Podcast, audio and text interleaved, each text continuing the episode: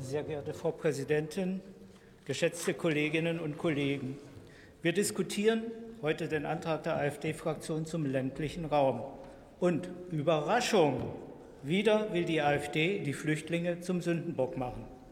Wieder zeigt die AfD ihre einfältige Meinungsmache gegen Menschen, die bei uns Schutz suchen.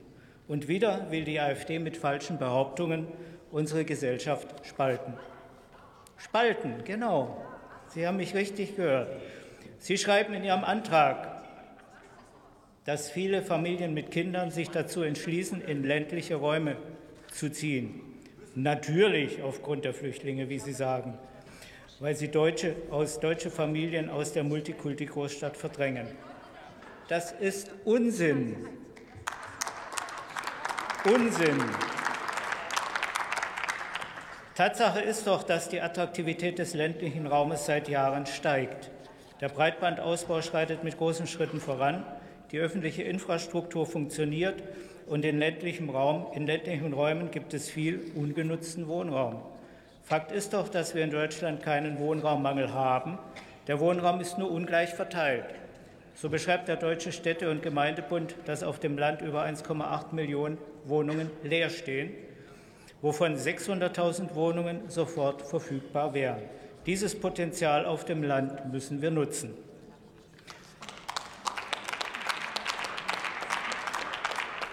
Der ländliche Raum wird immer attraktiver für junge Familien. Als AfD-Fraktion sehen wir diese Entwicklung sehr positiv. Sie zeigt doch, dass unsere Bemühungen in der Ampelkoalition, den ländlichen Raum attraktiver zu machen, wirksam sind. Im vergangenen Jahr haben wir 9,5 Milliarden Euro in den Ausbau der Bundesschienenwege investiert.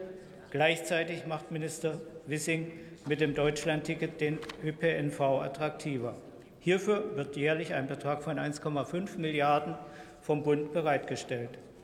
Die Investitionen in den flächendeckenden Breitbandausbau werden 2023 massiv steigen und dann bei ca. 730 Millionen Euro liegen.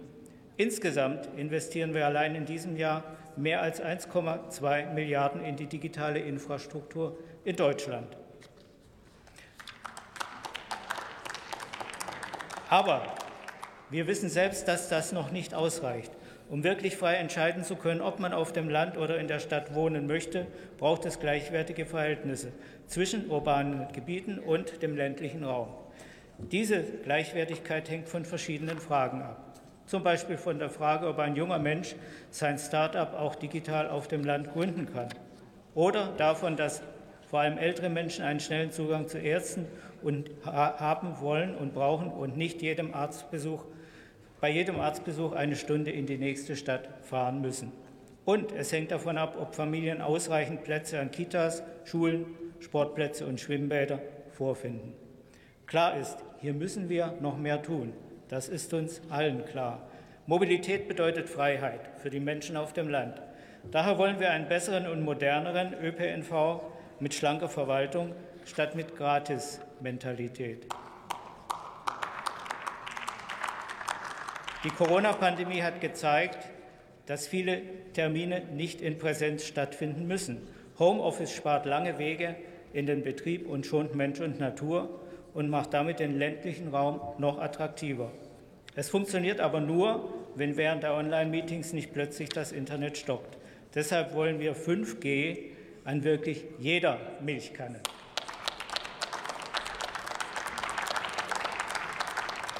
Die Förderung strukturschwacher Kommunen ist für uns ein zentrales Anliegen. Wir dürfen die Menschen auch in diesen Regionen nicht alleine lassen. Deshalb haben wir verschiedene Förderprogramme für die Kommunen aufgelegt. So zum Beispiel ein Bundesförderprogramm in Höhe von 400 Millionen für die Sanierung kommunaler Einrichtungen in den Bereichen Sport, Jugend und Kultur.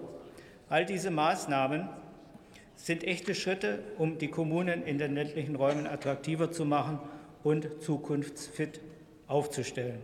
Wir als Ampel sind schon auf einem guten Weg.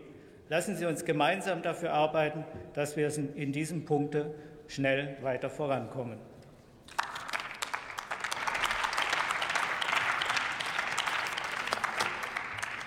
Emil Zollner hat das Wort für die CDU-CSU-Fraktion.